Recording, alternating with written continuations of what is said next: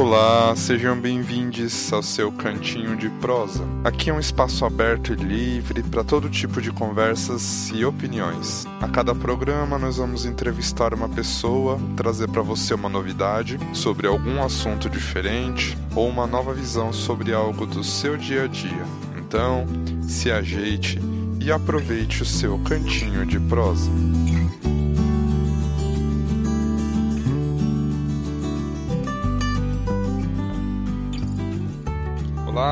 Vamos falar sobre dança, como a expressão corporal pode mudar quem nós somos e também nos ajudar a melhorar alguns aspectos da nossa vida. Nós vamos ter as dicas e os atalhos que a Saori vai trazer para a gente. Saki é um exemplo de determinação, de foco, tudo que se dispõe a fazer.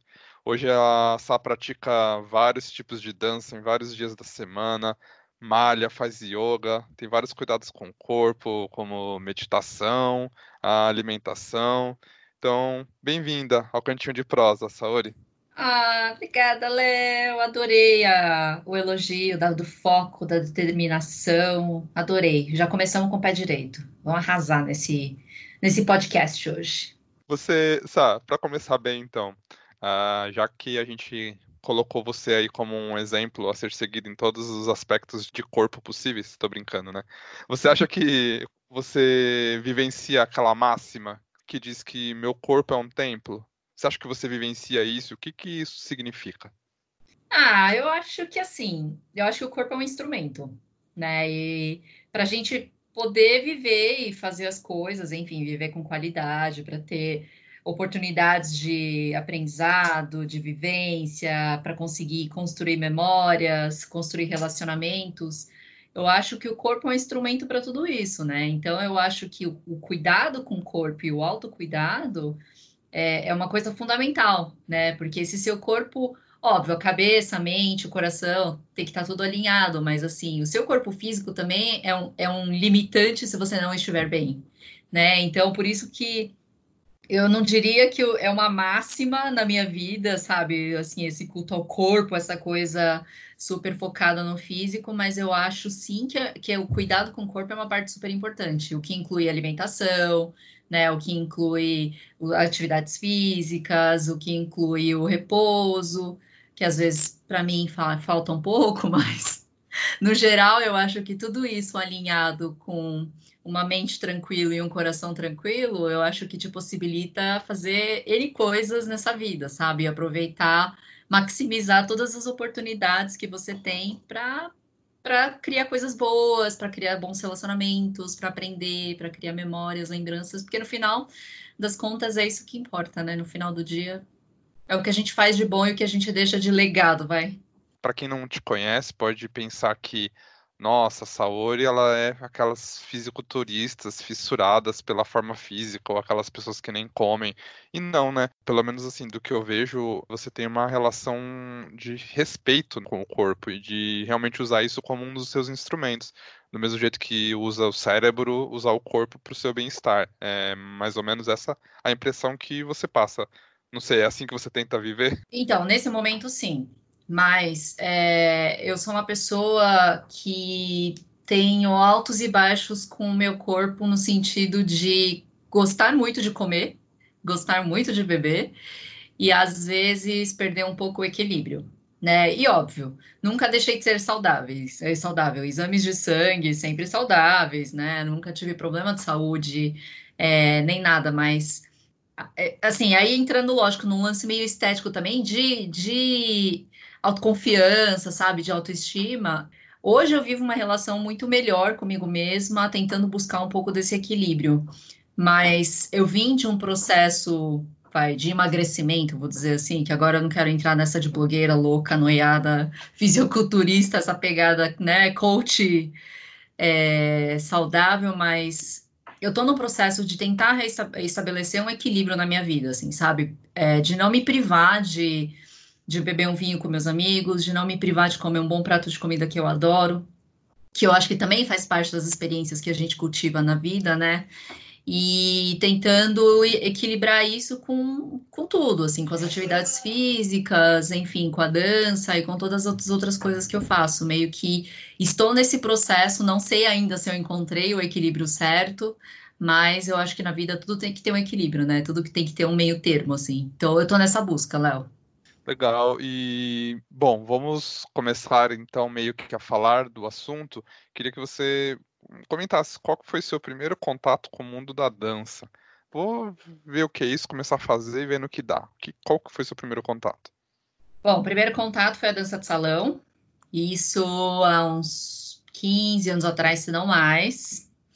É, e aí a dança de salão geralmente é dança de par, né? Tudo bem que você não tendo um par, você consegue fazer a aula.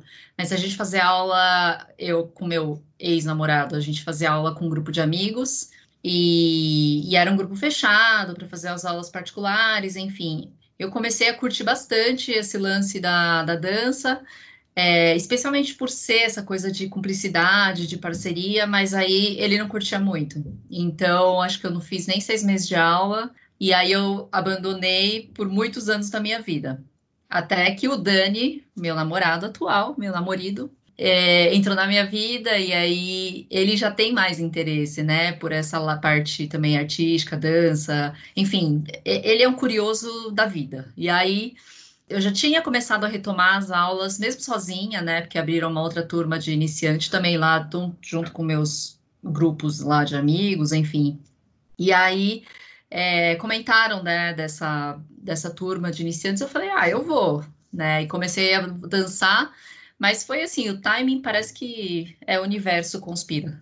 Deu uns três meses que eu comecei a fazer aula de dança, o Dani a gente, eu e, o, é, eu e o Dani, a gente começou a efetivamente namorar, e aí começamos a fazer aula. Isso já vai fazer, acho que uns bons três anos, é, quatro, três, quatro anos, e aí a gente não parou mais. Então, esse foi meu primeiro contato com a dança, é, com a dança de salão. Legal. E como que é a dinâmica da dança de salão? Precisa ter mais aquela sincronia entre os dois, ou é mais uma questão assim de técnica e você consegue dançar com qualquer um que estiver no salão? Eu acho que dança, mais do que qualquer coisa, é conexão. Conexão consigo mesmo, conexão, no caso da dança de salão, também com o seu parceiro, né? Pode ser uma pessoa desconhecida é, que, que te tira para dançar num baile, por exemplo, que o pessoal sai para dançar, é, mas eu acho que para coisa ficar legal, para coisa ficar gostosa, para você curtir, precisa ter conexão, né? Então, assim, no meu caso, é fácil conseguir essa conexão porque eu estou dançando com meu parceiro na vida né? Então acaba sendo uma terapia de casal, que eu sempre falo, que é a nossa terapia de casal. É, o que eu acho que, assim, lógico, é muito desafiador, e assim, tem diversos aspectos, né? Sensibilidade, é, você desenvolver ouvido, você conseguir conectar com o outro. A dança de salão, para mim, é muito desafiador, e na verdade, esse foi um dos meus principais motivos para ter entrado na dança de salão. É que quem comanda a dança de salão é o, é o cavalheiro é o homem.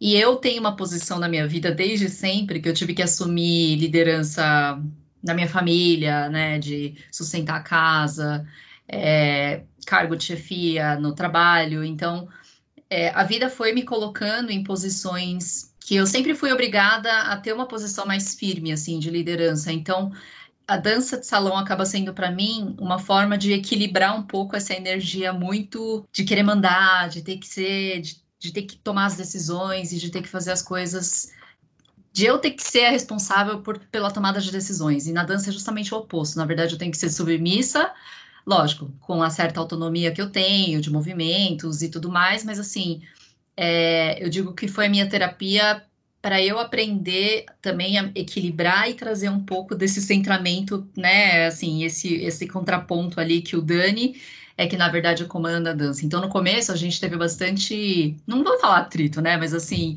É, não conectava tão bem porque eu queria mandar na, no comando dele, sabe? Eu falava, não, tá errado isso que você tá fazendo. E aí, com o tempo, fui entendendo que não funciona desse jeito, né? Que, e, que é o cavalheiro que, na verdade, conduz a dança.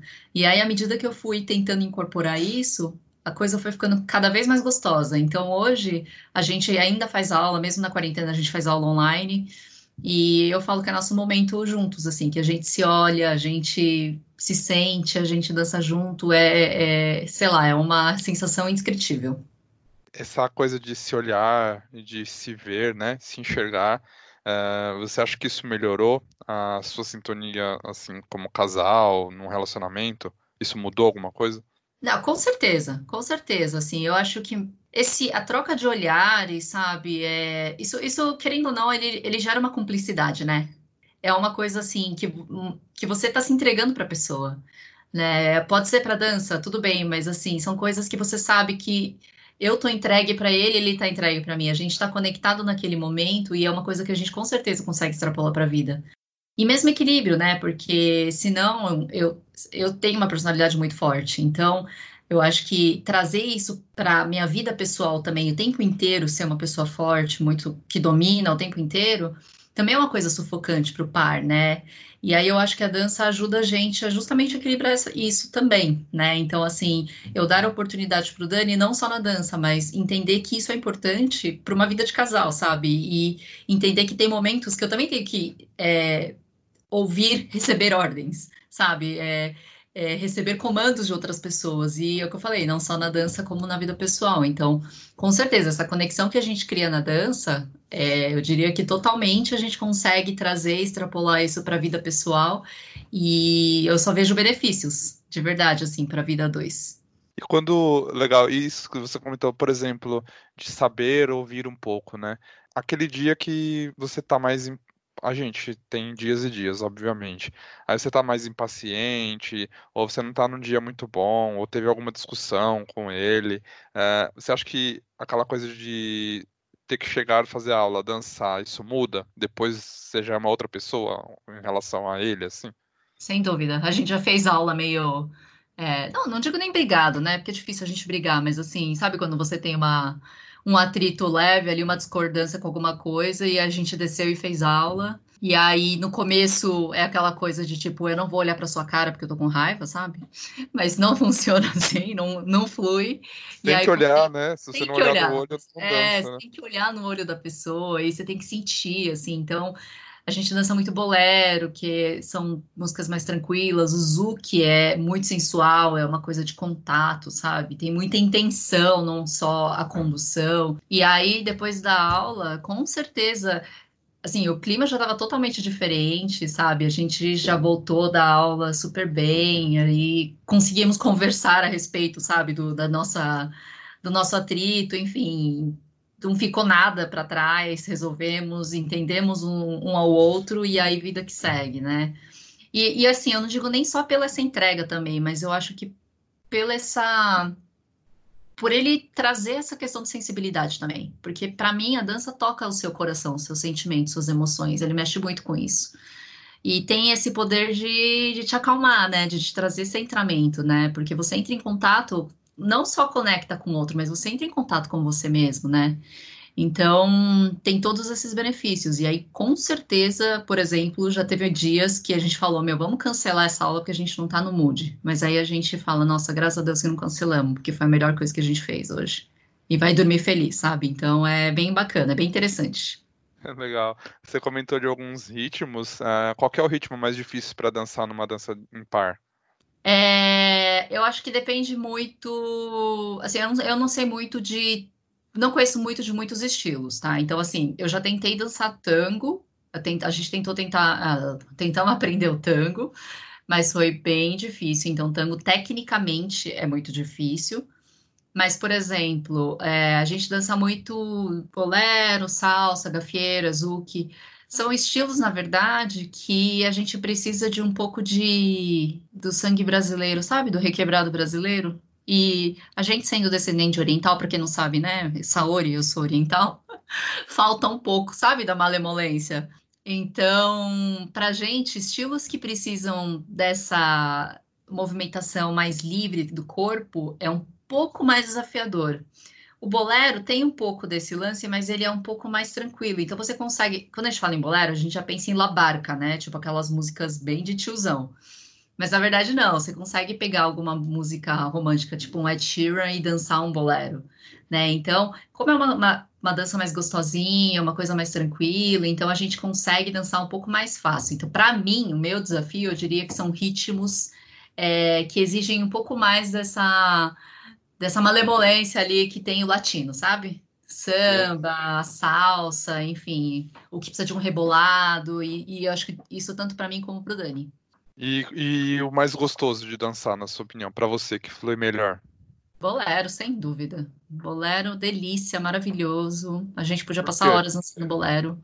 Porque é isso que eu falei, é um ritmo gostoso. Uh, não necessariamente você vai dançar só musiquinhas é, lentas, você consegue dançar umas músicas um pouco mais uh, um pouco mais rapidinhas, vai, com bolero também. Você consegue jogar é, alguns passos, tem muitos giros, então a gente consegue trabalhar com essa fluidez. Então eu acho muito gostoso. E assim, te dá mais oportunidade de você olhar para a pessoa, dançar, sabe, conectado com ela, com um abraço. Então eu gosto bastante por causa disso. E você comentou que você sempre fez aulas em grupo, né? Como que é a proporção assim? Vai todo mundo em casal? Vai gente que não se conhece, se conhece na aula? Tem mais homem, mulher? Porque às vezes a gente fica com aquela impressão de que sempre tem mais mulher querendo dançar e homem não se arrisca tanto, né? É assim mesmo? Como que é?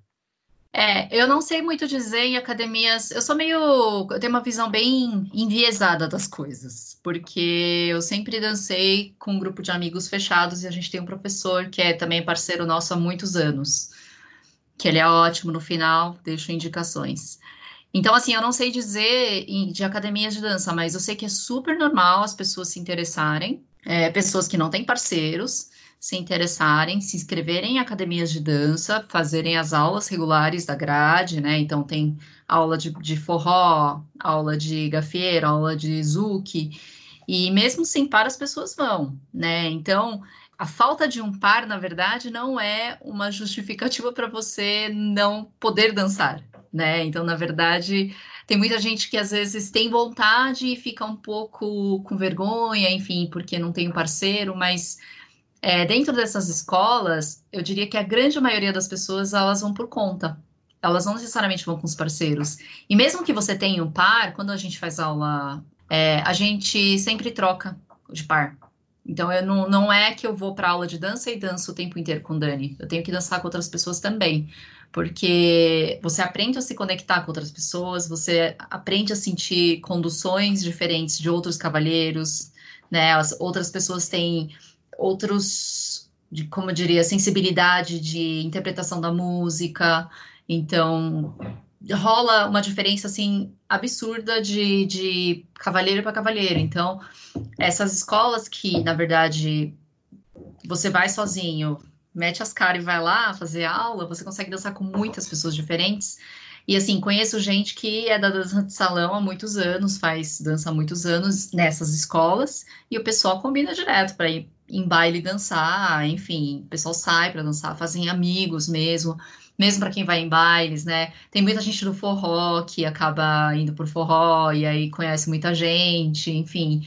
Então, é, não, não é que você precisa é, obrigatoriamente de um par. E assim, ah, tem mais mulher do que homem? Depende, depende do lugar. Geralmente, sim, porque tem um preconceito é, muito grande sobre dança no geral com o homem, né? Ainda tem essa questão do gênero muito forte.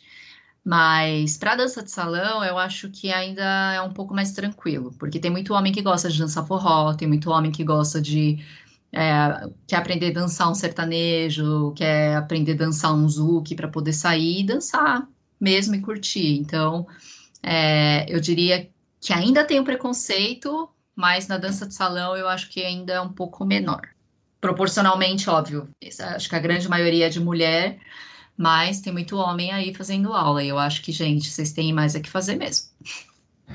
Você acha que é, é sexy, é sensual um homem que sabe dançar assim? Acho ah, que muda gente, a maneira como a mulher enxerga o homem. Maravilhoso, maravilhoso, porque eu acho que assim, qualquer coisa que uma pessoa faça bem, independente de ser homem ou ser mulher, sabe? Você vê que uma pessoa é muito boa em alguma coisa, é uma coisa meio hipnotizante, assim. Sabe? Quando você sente o um encantamento pela pessoa para ver, vendo o que ela tá fazendo, porque aquilo traz um brilho dela que é só dela, sabe? Então, é muito gostoso de ver sabe? Uma pessoa que dança bem, conduz a mulher e, e, mesmo que você não esteja sendo conduzida naquele momento, sabe? Mas só de ver a pessoa fazendo aquilo, é, é, muito incrível, porque parece que traz a verdade dela, sabe? O brilho dela, assim. a beleza dela. Então, isso é uma coisa é o que eu acho empoderamento. Acho que homens que dançam são empoderados demais e pelo e não acho que de forma alguma que isso deveria ser restrito à mulher, enfim, com essa questão de gênero de novo, né? É, isso, isso é, é uma coisa que é meio difícil de, de tirar, e é engraçado como isso mudou ao longo dos tempos, né? Porque se a gente olha, sei lá, vê as histórias de época, né? Livro, filme, a própria história, mostra o quanto era comum, né? Os casais, os, bailes dançantes, e era tradição, era uma forma de se cortejar. Exatamente. E... Isso, sim, eu acho que a dança de salão ainda dá mais abertura para o homem, né? Então por isso que eu acho que ainda é ok, é mais tranquilo. E é bem que você falou, mas em algum momento se perdeu. É, acho que a gente entrou numa necessidade de expressar um lado masculino, né? E é engraçado como não faz o menor sentido, né? Porque se você tá ali dançando para cortejar alguém, isso não te faz menos homem do que ninguém que tá ali. Pelo contrário, né? Você tá ali num, numa... Você mesmo falou quanto é sexy. Não dá para entender algumas alguns saltos que a sociedade passa às vezes, né? São meio é. retrógrados.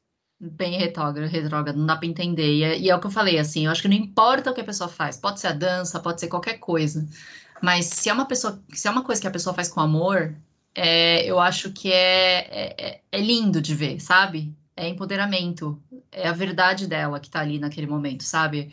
É, não tem máscara, não tem, não tem escudo, não tem nada, é a pessoa, e é especialmente ainda ligada à arte, né? Que é você mostrar sua sensibilidade, né? Você trazer isso à tona. Então eu acho isso a coisa mais linda do mundo, assim. A pessoa se mostrar, sabe? A verdade dela tá lá, assim, naquele momento, naquela música, e ela tá lá pro par. Eu acho isso maravilhoso. Tem coisa mais linda que isso, gente? É entrega, é viver, sabe? Você fala disso tudo como uma zona muito de conforto para você, você se sente bem. Só que eu sei que tem uma parte da sua vida da dança que não é muito zona de conforto, né? Como que foi assim? Eh, como que, que aconteceu que você resolveu testar um novo tipo diferente de dança e sair da dança de salão? É, esse foi uma, um grande desafio na minha vida e eu digo hoje que foi a melhor coisa que me aconteceu passando por uma terapia, né, de uma tal diapometria, é, eu, eu, recebi uma lição de casa depois desse tratamento e me falaram que eu tinha que dançar. E aí a primeira coisa que me veio à cabeça foi essa dança que, que eu comecei a fazer depois que chama jazz funk, que tem dois amigos meus que fazem.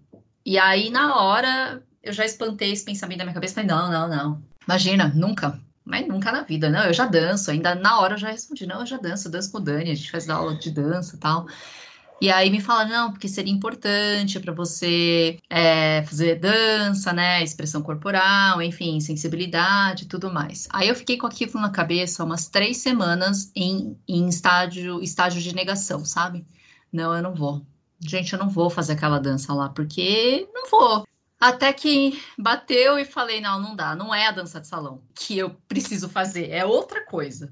E aí eu fui conhecer esse tal de jazz funk. Então, o que, que é o jazz funk? O jazz funk, na verdade, não é uma dança de casal, é uma dança solo. E é, todos os videoclipes que vocês assistem de superstar, pop stars, que tem aquela a, os bailarinos atrás, né? O balé dançando, então a Madonna tem um balé lindo, a Beyoncé tem um balé lindo, tudo aquilo é jazz funk. Então, o jazz funk, na verdade, ele é um misto de jazz, né, meio tradicional, com as danças urbanas. As aulas, na verdade, elas são coreografadas. Então, é também diferente da zumba, por exemplo, que é uma aula para ser um pouco mais uma atividade de esportiva na academia, sabe? O cara passa uma sequência facinho, fica todo mundo repetindo a aula, enfim, vamos lá, se diverte e tal. O jazz funk é diferente, assim, é, é como se você realmente tivesse que incorporar a dançarina da Beyoncé na aula. Então, para mim, isso foi uma das coisas mais difíceis, porque na dança de salão, todo mundo fala, ah, mas você já dançava. Mas na dança de salão, você tem um par para se esconder atrás, né?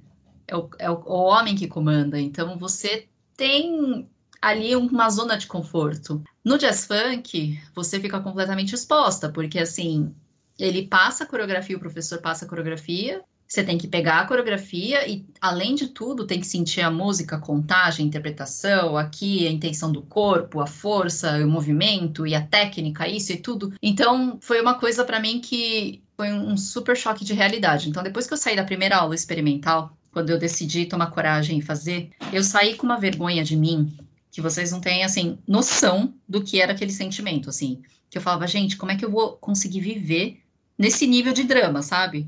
Como é que eu vou conseguir viver depois de fazer uma aula dessa, gente? Que coisa mais ridícula. Como é que eu vou voltar para casa, vou olhar pra cara do Dani? O Dani nem tinha visto nada, mas eu lá sofrendo, porque para mim foi a coisa mais ridícula que eu já tinha feito na minha vida. Por que, que você acha que você se sentiu assim?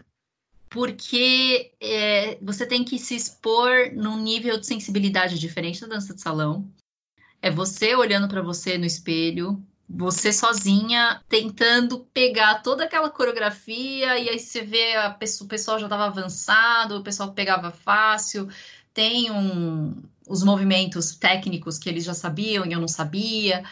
No meio da aula, o professor ele divide a, a, turma em grupos menores e aí manda dançar em grupos menores. Então, eu já fui logo na chinelada, logo na primeira dança, lá, na aula experimental. Ah, em grupo 1, um, você, você, você. E aí eu não tive café com leite porque eu estava fazendo experimental. Então, eu tive que eu dançar na frente de outras pessoas também. Então, é para ser uma coisa mais performática, né? Então é para ser dançarina Beyoncé, né? Então, para mim foi um desafio muito grande por causa disso. Eu acho que se olhar no espelho, conseguir dançar e tentar interpretar, incorporar a diva, sabe? Isso para mim foi uma coisa muito difícil. Porque quem bem me conhece sabe que eu sou zero diva. Eu sou, na verdade, a Fiona. Eu sou um pouco ogra. Então, desenvolver esse lado sexy que a, o jazz funk exige de você para mim foi uma coisa muito difícil, porque eu sempre julguei que eu não tinha isso e sempre julguei que eu sempre fui ridícula, que eu sempre me julguei incapaz de ser sexy nessa vida. Então, uma aula experimental trouxe tudo isso à tona e eu morri de vergonha de mim mesma. Então, eu, eu tinha vergonha de mim, eu tinha falei, vergonha da, do que eu tinha feito, porque eu falei, gente, foi a coisa mais ridícula que eu já fiz na vida. Foi é, uma aula interessante. Eu tô, eu tô rindo no mudo aqui, é pra não atrapalhar o que você tá falando. Ai, mas você bem me conhece, né, Léo? Você sabe que eu sou ogra. Então, é difícil para uma pessoa que é ogra é admitir, na verdade, se permitir ter esse lado mais frágil, ter esse lado, trazer isso, sabe? Porque eu acho que tudo na vida é treino, né? Tudo, todo mundo tem todas as facetas. É que você abafa uma, um lado para trazer o outro para fora, né? Que é o que você quer que as pessoas vejam. E aquilo estava muito escondido dentro de mim. Então, reconhecer que é, eu não tinha aquilo, quer dizer, que eu sempre achei que eu não tinha, e ter que trazer isso, de repente, na frente das pessoas, foi uma coisa bem chocante para mim. Você acha que essa dificuldade que você teve inicial, assim, é uma dificuldade comum para quem vai fazer uma primeira aula de jazz funk? Ou você acha que existem outros tipos de desafios que você já ouviu de outras pessoas que fazem lá, que você falou, nossa, jamais pensaria nisso, ou isso não foi um bloqueio para mim e para a pessoa foi? Eu acho que no geral as pessoas têm vergonha no começo, porque eu, eu sempre dancei em aula de iniciante, né? Então pressupõe-se que você não saiba dançar e que tá todo mundo ali mais ou menos no mesmo nível. Mas a gente vê que mesmo quem é iniciante, tem gente que tem é, um pouco mais de, eu diria, de jeito mesmo do corpo, sabe? Da mesma forma que, por exemplo, eu pratico crossfit. Eu entrei no CrossFit e em um mês, dois meses eu já tinha engatado porque meu corpo pega esse tipo de movimento, né, de esporte muito mais rápido. Então tem gente que tem o corpo que assimila a dança muito melhor, não sei se o corpo, a sensibilidade, enfim. É, e tem gente que tem um pouco mais de dificuldade. Eu sou uma das pessoas que tinha um pouco mais de dificuldade, né? Então a dança no começo é meio robótica, né? Você tá pensando só na coreografia, na sequência, mas você não tá entregue, né? Então e você vê que tem gente que chega e se entrega, mesmo que não dance bem, né? Então, é um bloqueio que, por exemplo, eu tenho que as pessoas não necessariamente vão ter. Então, tem um misto de tudo.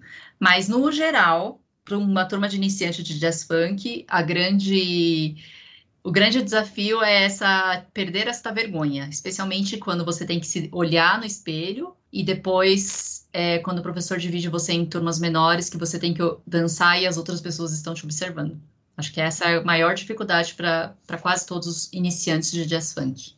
Legal, e você comentou que são várias coreografias. Como que é isso? Você aprende a dançar uma determinada música, por exemplo, você comentou da Madonna, da Beyoncé. Você aprende a, dançar aquela música daquela coreografia ou é tipo uma criação feita para aquela aula? Como que é isso? É uma criação feita para aula, tá? Então, assim, cada professor é, tem o estilo mesmo dentro do jazz funk, tem estilos diferentes. O meu professor maravilhoso, muso, absoluto, é, ele, eles criam as, as coreografias, só que a gente não, não dança a tipo, a música inteira, né? É, é bem, na verdade, impossível a gente conseguir, para uma turma de iniciante, por exemplo, pegar uma coreografia inteira de quatro minutos. Né? Então, geralmente, eles pegam trechos da música, e aí a gente tem aula duas vezes por semana.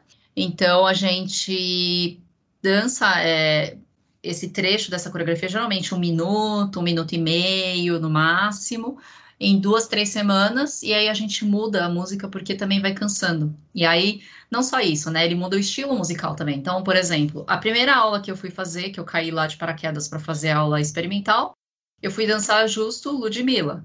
E quem me conhece também sabe que eu sou roqueira e que eu odeio esse tipo de música. Mas assim, sabe, é, é, tem de tudo. Então, assim, você vai dançar desde o funk, a música da Ludmilla, e aí você dança Beyoncé, você dança Madonna, você dança a Dua Lipa. Então, é, ele tenta dando uma variada nos estilos. Por exemplo, ele é ótimo, maravilhoso quando ele faz coreografias da Lana Del Rey, que é uma música mais tranquilinha, mais interpretativa, mais sensibilidade. Então, tem uma mescla de estilos e aí eles pegam trechos da música e montam uma coreografia focada para o nível da turma. Então, a nossa, por ser iniciante, é um pouquinho mais fácil, um pouco mais curta. É, e aí ele vai passando todos os movimentos, a gente vai treinando, vai treinando, vai treinando, vai fazendo na música, a gente filma toda a aula, então isso é uma coisa legal. Até antes de começar aqui o podcast, eu estava revendo todos os meus vídeos que eu tenho gravado até hoje, de, das coreografias que a gente foi fazendo ao longo do tempo. É impressionante, assim, a, a melhora do corpo, sabe? Como o corpo se mexe, porque é igual academia, isso também é um treino, né? O corpo aprende. Não, com certeza, a memória muscular conta muito e acho que a, não sei, né, a própria segurança que a pessoa tem em deixar fluir os movimentos, né? Isso muda muito de acordo com a sua naturalidade. Sim, e aí o que é desafiador para mim da dança, da dança do o jazz funk pontualmente é deixar vir esse lado sensual, né? Porque a gente faz muitos movimentos que são meio sensuais mesmo, né? Então a gente faz uns mergulhos com a cabeça, uns movimentos que você tem que usar bastante quadril, agachar, levantar e assim, tudo isso tem técnica que você faz para parecer bonito, para parecer sensual, para parecer sexy. Isso, para mim, acho que ainda é uma das grandes dificuldades. A gente fala o carão que você faz quando você dança, porque tem música que você tem que fazer carão, tem música que você pode rir, enfim. Então, é, é, é interpretação, é sensibilidade, e trazer isso como uma prática, assim, dentro da, da aula é super desafiador. Por isso que eu falei, tem gente que naturalmente tem isso mais esperto, né? Para mim, isso é um treino e é um desafio todo, toda a aula. Mas eu vou dizer que sair da zona de conforto e ter entrado na aula de jazz funk foi, de longe, a melhor coisa que eu fiz nesses últimos anos da minha vida. E rola uma, uma zoeira assim na aula? Vão formando uma classe, um grupo, né? Vão fazendo uma amizade. Rola umas brincadeiras, brincadeira com você mesma e de tirar sarro do outro também? Ou é uma coisa mais séria, assim, mais de respeito de falar, putz, eu não vou brincar, senão a pessoa vai ficar sentida? Não, a, a, turma que a gente tem é muito amor, né? A gente, tanto que a gente tem um grupo no WhatsApp que chama Jazz Funk do Amor. Porque é uma turma muito legal, uma turma muito bacana. Mas assim, jamais Jamais. Ninguém tira sarro de movimento do outro. Jamais ninguém tira sarro de, nossa, seu, seu, seu mergulho foi um lixo, sabe? Ninguém fala da técnica da dança de, dos outros. Na verdade, pelo contrário, é uma turma que se apoia muito. Então, todo mundo fala: Meu, tá incrível, que legal. Caramba, como melhorou. Lembra no começo? Nossa, e agora? Você tá fazendo com facilidade. Então, assim, Lógico, a gente vai criando intimidade, sempre rola, né? Uma zoeirinha aqui e ali, mas tudo com respeito e jamais é, se comparando ou criticando a dança ou a evolução de alguém, né? Pelo contrário, a gente tenta é, enaltecer, sabe? Quando a pessoa faz alguma coisa legal, nossa, olha, foi, foi incrível, hoje deu para sentir que você estava entregue ali no momento, então é bem bacana. E assim, você acha que as pessoas, você tá dançando e as pessoas estão te olhando? Ninguém tá te olhando, porque tá todo mundo tão concentrado dançando e se olhando, que assim, eu mesma, eu tô dançando, eu tô me olhando, mas eu não consigo nem olhar para ninguém. Então eu não sei se alguém errou, ou não errou. Eu só vejo depois quando tem o vídeo, né? As, os meus próprios erros também. Mas é, é bizarro, porque você acha que o mundo gira em torno do seu próprio umbigo, né? nossa, parece que tá todo mundo parando para ver a cagada que eu vou fazer. E aí você vai ver, na verdade, não, ninguém tá olhando, tá todo mundo focado em si mesmo, né? Tá todo mundo focado na dança. Então é uma coisa interessante também. Você comentou do seu professor. Ele tem uma trajetória, acho que legal, né? Você quer falar um pouquinho? Faz turnê, né? Tipo, é, deve, ele... deve, ser, deve ser um diferencial legal fazer isso com alguém que sabe o que tá fazendo também, né? É, esse é o professor do, do Jazz Funk, né? Ele, na verdade, meu amigo, é, esse Jazz Funk pontualmente, Léo, é, todos os homens que estão no Jazz Funk são gays. Pelo menos na minha turma e pelo que eu vejo, a grande maioria. Eu, eu não, não, não conheci nenhum homem que faz jazz funk que, que, que seja hétero, tá? Então isso é só uma curiosidade, mas mas eu acho que é mais por causa desse lance mesmo da, de ser sexy, enfim, é uma proposta diferente da dança. Eu tenho um amigo, na verdade, que foi quem encontrou esse professor, e aí ele foi atrás dele porque ele tinha uma turma de iniciantes, e ele era dançarino da Vanessa Camargo. Então ele fez turnês com a Vanessa, na época que a Vanessa estava na pegada mais pop, que eu também não sei muito bem, desculpa, gente, não manjo, tá? E aí ele dançou muito com ela, então assim, em alguns videoclipes ele aparece, ele fez shows, fez turnês com ela. E ele e um grupo de professores, acho que são três professores além do, do Neto, eles tinham um projeto que chama Urban Pro. Então eles, na verdade, tinham uma, um projeto que era para formar pessoas, profissionalizar pessoas. Então, é, todas as pessoas que queriam ser dançarinos profissionais, fazer disso um meio de vida, eles entravam no grupo do, da Urban Pro porque eles conseguiam, eles tinham um neto, enfim, os outros professores eles tinham contato com alguns artistas. Então eles conseguiam empregos fazendo videoclipe ou entrando em turnês de alguns artistas por conta desse contato que eles tinham. E um desses professores, ele é hoje o coreógrafo da Pablo Vitar, então que é o, a, o Flávio Verne. Todas as coreografias da Pablo, quem faz é, é o Flávio, né? Então, Buzina, Problema Seu, enfim, é, o Parabéns, todas as coreografias foi o Flávio que criou. E o Neto e o Flávio são amigos de muito, muito longa data, fazem parte desse Urban Pro.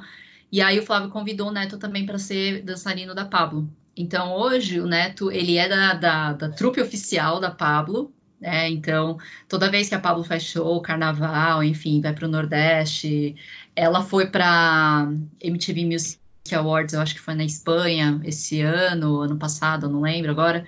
O Neto foi junto, dançou. Então, assim, é uma pessoa que conhece muito desse meio da dança. Ele é um cara que tem muita experiência, apesar de ser jovem.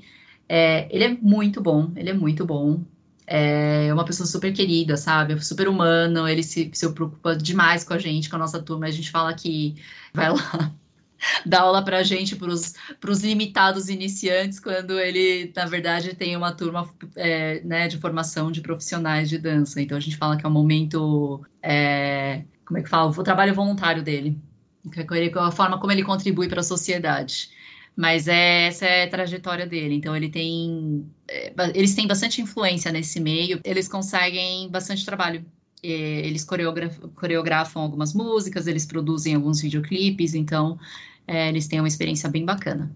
E quando você está aprendendo assim essas coreografias que eles trazem, porque deve ter uma pegada mais assim, não profissional, mas uma pegada mais séria, né? Você acha que cada você falou que vai mudando essas coreografias. Cada coreografia nova que começa é um começo do zero ou você sente que é uma escalada constante, assim que ah, beleza, agora é um próximo nível?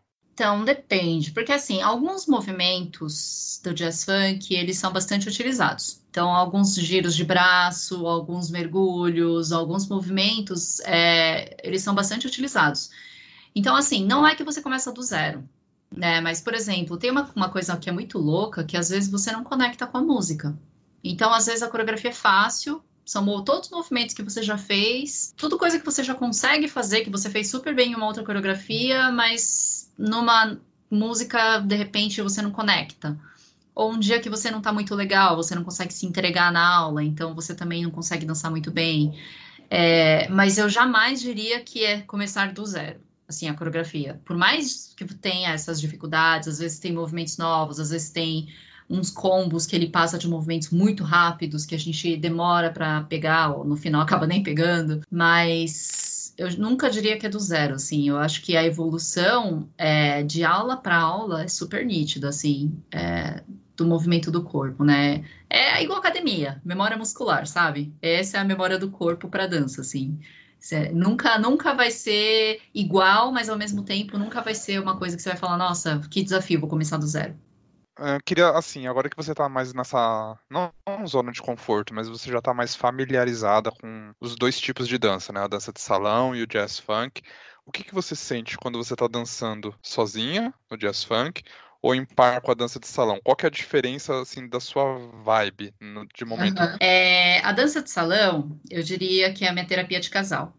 Então é o momento que eu posso ser frágil, que eu posso me entregar sabe? Que eu posso deixar a minha vida nas mãos de outra pessoa, sabe? Aquelas bem dramáticas, mas é, mas é um momento assim que eu posso só me deixar é, conduzir, né? Assim, o cavaleiro me conduz e eu, eu e o Dani a gente se conecta, a gente dança, mas é uma coisa um pouco mais que me libera um pouco mais dessa parte. Eu não digo nem submissão, porque submissão é uma palavra muito forte, mas eu diria que é uma entrega entrega para o par, né? Assim, de me permitir fazer as coisas que ele pensou, né? Já no jazz funk, eu sinto que é um lance de empoderamento e é o contrário, a força feminina vem com tudo, sabe?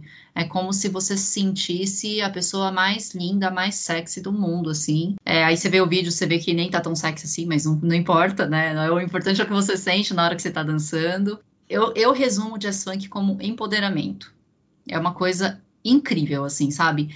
Você descobrir esse lado que você não, vocês têm, na verdade, talvez falta de treino, tá escondido, mas todo mundo tem. Então eu acho que o jazz funk traz muito disso, sabe? A, a, sua verdade, assim, você se expor, você dançar, você entrar em contato consigo mesmo, porque ali só depende de você, né? Então, por isso que eu falo que é empoderamento, sabe? É, são sentimentos opostos mas que ao mesmo tempo trazem sensibilidade, trazem equilíbrio para essa coisa da força, sabe? Que eu tenho de da minha posição no trabalho, enfim, é, ele equilibra um pouco por conta da sensibilidade que eu preciso ter. E você acha que, com tudo isso, se você até comentou que você faz atividades físicas e tal, você acha que a dança, por si só, ela já ajuda a pessoa a ter um condicionamento físico bem legal? Ou ela é mais um hobby e precisa ser levado em paralelo com uma atividade física constante. Não, gente, a dança com certeza pode ser levada como uma atividade física. É, eu acho que é um engano as pessoas acharem que você é uma, você faz atividade física se você corre e se você faz musculação, né? Tipo, eu acho que isso é um grande engano. Eu acho que você tem que movimentar o seu corpo e fazer algo que te dá prazer. Então, se a dança é uma coisa que te dá prazer, meu, você vai suar, a gente faz aquecimento, a gente faz alongamento, né? A gente cansa a coreografias mais rápidas a gente cansa muito, mesmo na dança de salão, se você dança gafieira, forró, salsa, são ritmos muito mais é, intensos, então com certeza ele serve como atividade física e assim, não só para o corpo, né, para o coração, para a cabeça, então, não, não tem esse. Acho que esse conceito que as pessoas levam de que para você é, ser considerado, sabe, uma pessoa praticante de atividade física, quando você corre, quando você faz alguma arte marcial, quando você vai para academia puxar ferro, eu acho que isso é um, um grande erro. A dança é sim uma atividade física, e se você conseguir incorporar isso na sua vida como uma rotina porque você gosta, é o melhor dos mundos, né? Porque conheço ele pessoas que eu dei para academia malhar, mas adoram dançar, então por que não? Então dance mais vezes na semana, que isso vai fazer bem para você. E além dessa questão da atividade, existe muita questão da consciência corporal também, né? Do, do quanto você conhece o seu corpo. E eu sei que você também, além da dança, além do, crossfit, você também faz yoga, né? Então, é, você acha que a dança, ela tem essa similaridade, talvez, com a yoga, no sentido de conhecer o seu corpo? Então, às vezes, você entender o seu limite, ou saber o que você pode ir um pouco além, talvez? Sim, eu acho que tudo se complementa, Léo. Tudo. Tem muita coisa da dança que eu consigo extrapolar até para crossfit. tem muita coisa da dança que eu consigo extrapolar para yoga, com certeza.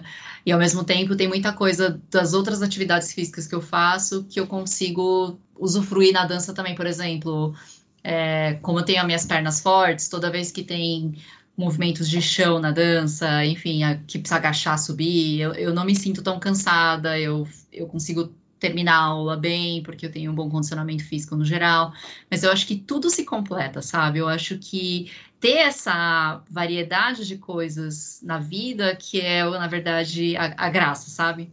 E tinha uma época da minha vida que eu tava muito bitolada no crossfit, né? Eu fiquei acho que uns dois, três anos só praticando crossfit, de segunda a sábado.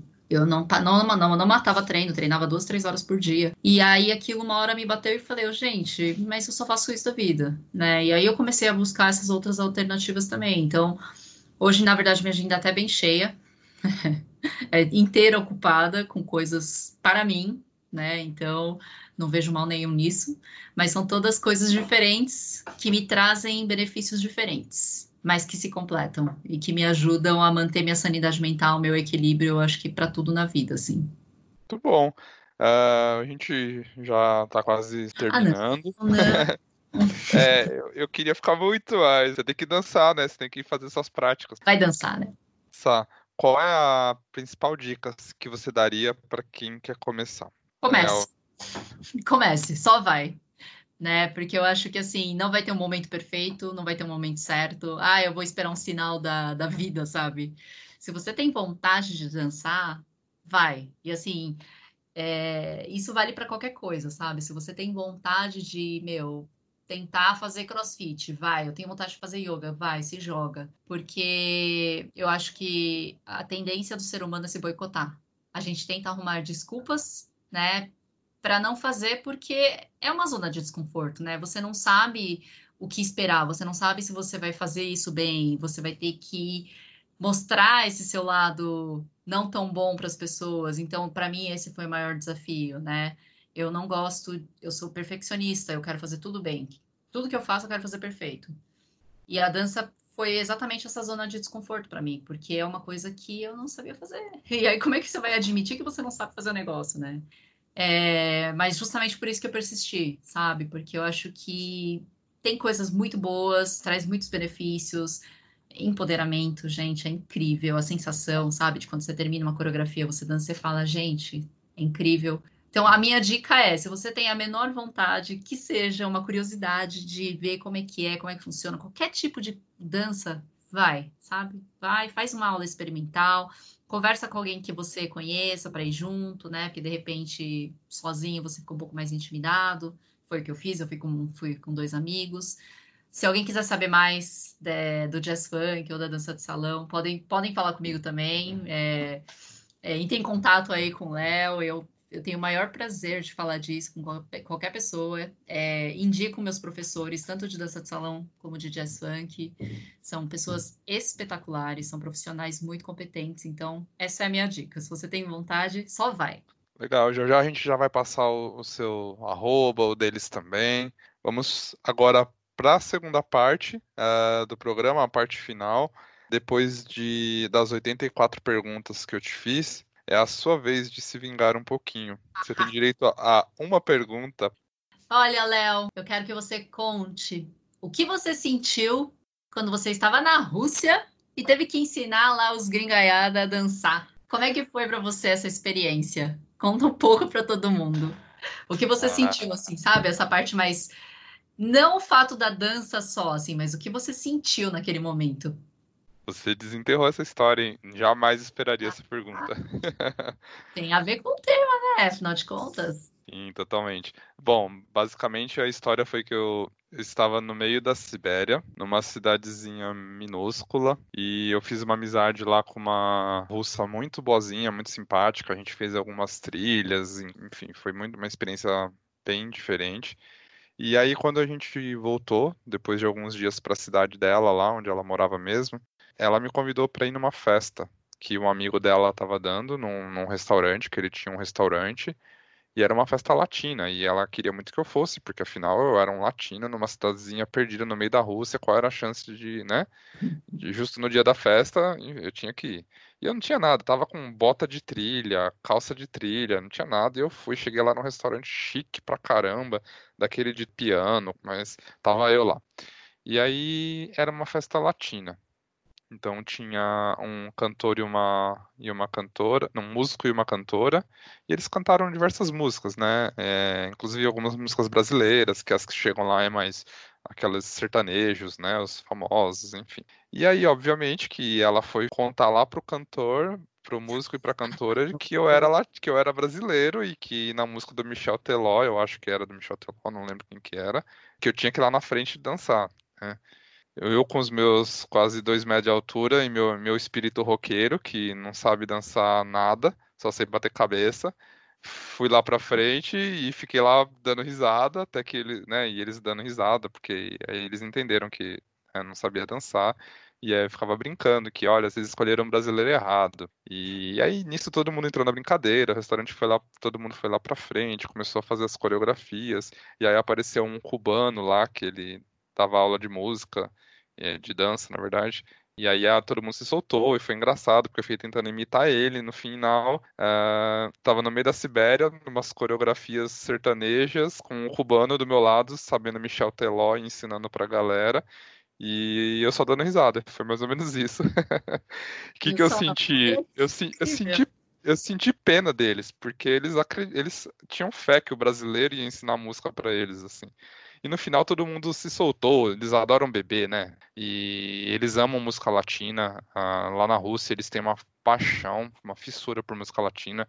Quando eu cheguei em Moscou, depois de algumas semanas, é, eu tive a experiência de ir a alguns parques que eles fazem aula ao vivo com de música latina tinha facilmente 100, 120 casais dançando ao mesmo tempo, para mais, assim. Então eles amam, eles idolatram. E eu, o que eu senti, Sá, foi eu senti pena por eles acharem que eu consegui, conseguiria ensinar alguma coisa para eles. Ai, que bobo! Para, Léo! No final, você começou a, a. puxou a roda. Eu já vejo de outro jeito. Eu já vejo que você puxou a roda. E ali as pessoas começaram a se soltar e a festa tomou outro rumo e as pessoas curtiram muito mais porque tudo bem, tinha o cubano, mas assim, entendeu? Começou tudo por causa de você. Então eu vejo isso de outra forma. Eu vejo que, na verdade, eles foram muito privilegiados de ter um brasileiro no meio da festa lá, tocando Michel Teló, o que seja. E você tava lá, puxou a galera e a festa ficou muito mais legal, muito mais animada, porque todo mundo se soltou. Eu vejo isso de outra forma, porque para mim a dança une, a dança quebra barreiras. Inclusive realmente quebrou uma barreira de língua, de, de cultura, de tudo, né? De realmente. vergonha, de tudo, né? Então, eu, eu, na verdade, não acho. Eu não tenho, eu não acho que você discordo, tá? Eu sei que é seu sentimento, mas eu acho que pelo contrário, eu acho que a, a festa só tomou esse rumo que tomou por conta de você. Estar lá, brasileiro. O Brasil tá lá causando no restaurante chique lá. Mas ninguém está sabendo. Bom, vamos lá. Uh, Sá, Agora é a hora de você passar, a hora de você passar os seus contatos, o seu arroba, para quem quiser ver um pouco mais dos seus vídeos, dos seus treinos, é, para quem quiser receber aquele incentivo, né? De ah, tô pensando em começar, e você virar e falar, vamos lá comigo. É, bom, gente, eu não sou muito uma pessoa de Facebook, tá? É, sou mais de Instagram mesmo. Uh, vira e mexe, eu posto algumas danças. Agora na quarentena a gente continua com as danças é, online, então da dança de salão eu faço aula online mesmo e o a Jazz Funk o professor passa a coreografia com videoaula. Então vira e mexe eu posto, tá? Então para quem quiser é, dar uma olhada, não é sempre, mas vai ter alguma coisinha. É, arroba é, Saori Yamauchi, tá? Então é, S-A... Ah, bom, Léo, depois você põe no, Pode deixar, vai estar escrito. É, meu professor de dança de salão, uma pessoa queridíssima, super, super, super competente, assim, incrível. É, chama é, arroba nenê, underline Ferrer, também depois o Léo deixa na descrição. E o muso do jazz funk, para mim, gatíssimo absoluto, Neto Soares, maravilhoso, uma pessoa super bacana, apesar de ter toda essa exposição, enfim é, ter tido oportunidades, né, de aparecer na mídia, ele foi nos programas, enfim, mas é uma pessoa super, super, super acessível, muito bacana. Então, é, gente, sintam-se à vontade. O Léo sabe que é, pode confirmar que eu sou uma pessoa bem é, sociável, então sintam-se à vontade para me mandar mensagem direct lá no, no Instagram. É, se tiverem curiosidade para ir fazer aula, ou agora nesse momento da quarentena, videoaulas do Neto, me dê um toque. Eu, eu, eu, sou a maior incentivadora da dança nesse sentido, porque para mim foi uma quebra de paradigma, foi muito difícil, mas eu diria que foi o que me trouxe mais centramento e equilíbrio na minha vida. Então eu recomendo para todo mundo. Vamos agora para a parte em que você indica algum canal, algum autor, algum podcast, etc. Você já indicou os seus dois professores, arroba nene ferrer, uh, de dança de salão, e o arroba Neto Soares, do Jazz Funk. Você Neto tem alguma outra indicação? dois T's, tá, gente? Só para... O arroba Neto Soares, com dois T's, do Jazz é. Funk. Isso. Você tem alguma uh, outra indicação, além dos seus professores? Alguma coisa que você queira compartilhar e deixar para quem quiser pesquisar sobre o assunto? Tem uma coreógrafa que eu sigo no Instagram também, que ela chama Galen Hooks. É Galen, H-O-O-K-S, Galen Hooks. Ela é uma coreógrafa americana, ela já coreografou também vários artistas famosos americanos. É, ela tem um trabalho muito, muito legal também de coreografia, mas as coreografias dela não são tão dançantes, elas são mais interpretativas. Então, ela interpreta a música. Então, por exemplo, no meio da coreografia dela, você assiste dá vontade de chorar às vezes, porque ela tá interpretando uma coreografia que ela tá chorando, né? Ou uma coisa que ela tá rindo. Então, é uma, uma coreógrafa que eu admiro muito, o trabalho dela. Eu acho que é, é uma outra faceta da dança também, sabe? Que é essa coisa da sensibilidade mais interpretativa do que propriamente dita do movimento do corpo. Então, eu, eu, também super recomendo, porque às vezes tem estilos, né? Às vezes as pessoas se identificam mais com isso, uma coisa mais teatral, assim. Mas é incrível, tá? Então, Galen Hooks também fica a minha dica. Ela tem. É, é, isso é o arroba dela do Instagram, né? Ou é o é. canal do YouTube? Não, é o arroba do Instagram dela. Vamos então agora para o final. Já terminamos o programa. E para a gente terminar, a gente tem a nossa pergunta final. É o quadro que chama o sentido da vida. Nesse quadro eu vou fazer uma pergunta completamente aleatória para você filosofar um pouquinho sobre. Ai, que medo, Sa vamos. Saori, o que é ser feliz para você? O que é felicidade? Uh, olha, para mim, felicidade é você ter um pouco daquilo que eu falei no começo do, do podcast, sabe? Você ter é, um corpo saudável né, uma mente saudável, um coração equilibrado, mente equilibrada, todo, tudo alinhado para que você consiga vivenciar o seu dia a dia de uma forma leve, tranquila, feliz, para que você consiga ver as coisas boas da vida, né? É, para que você consiga tirar aprendizados e, e enxergar que tudo na, na verdade tem uma faceta boa, né? Então viver com positividade, assim. E equilíbrio, né? Eu acho que equilíbrio é a chave também da vida. Então, óbvio, a gente tem que trabalhar, a gente precisa pagar as contas, mas eu acho que todo mundo precisa sim ter coisas que que te fazem se sentir bem, né? Então, se você se sente bem praticando algum esporte, você se sente bem dançando, se você se sente bem cantando, que é outra coisa também que eu gosto pra caramba, é, se você se sente bem tocando algum instrumento. Então, tenha esses momentos é, para você, né? Então, ter momentos para você cuidar de você mesmo. A gente fala que é o me time.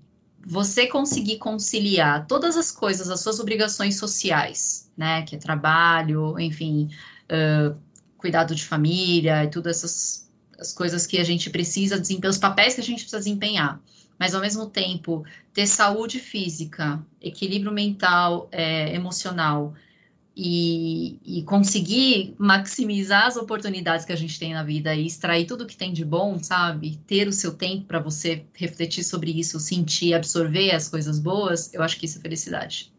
Muito bom, não tenho como terminar o programa em mais alto astral, em, em melhor energia do que essa. Muito obrigado por você ter separado um pouquinho do seu tempo na sua agenda de tantas atividades, de tanta coisa, para vir compartilhar um pouquinho com a gente essa experiência. Espero que tenha sido um bom momento para você, tanto quanto foi para mim, porque acho que eu aprendi muita coisa e acho que me incentivou, me estimulou a mudar algumas coisas também. E foi muito bom o tempo, viu? Muito obrigado. Obrigada, Léo, pelo convite. Foi um prazer falar de dança, é, que é uma coisa tão importante na minha vida. E é o que eu falei, gente, sintam-se à vontade. Se quiserem saber um pouco mais, estou aí disponível. Mas obrigada pelo convite, Léo, adorei. Obrigado, Sá. Beijo. Beijo.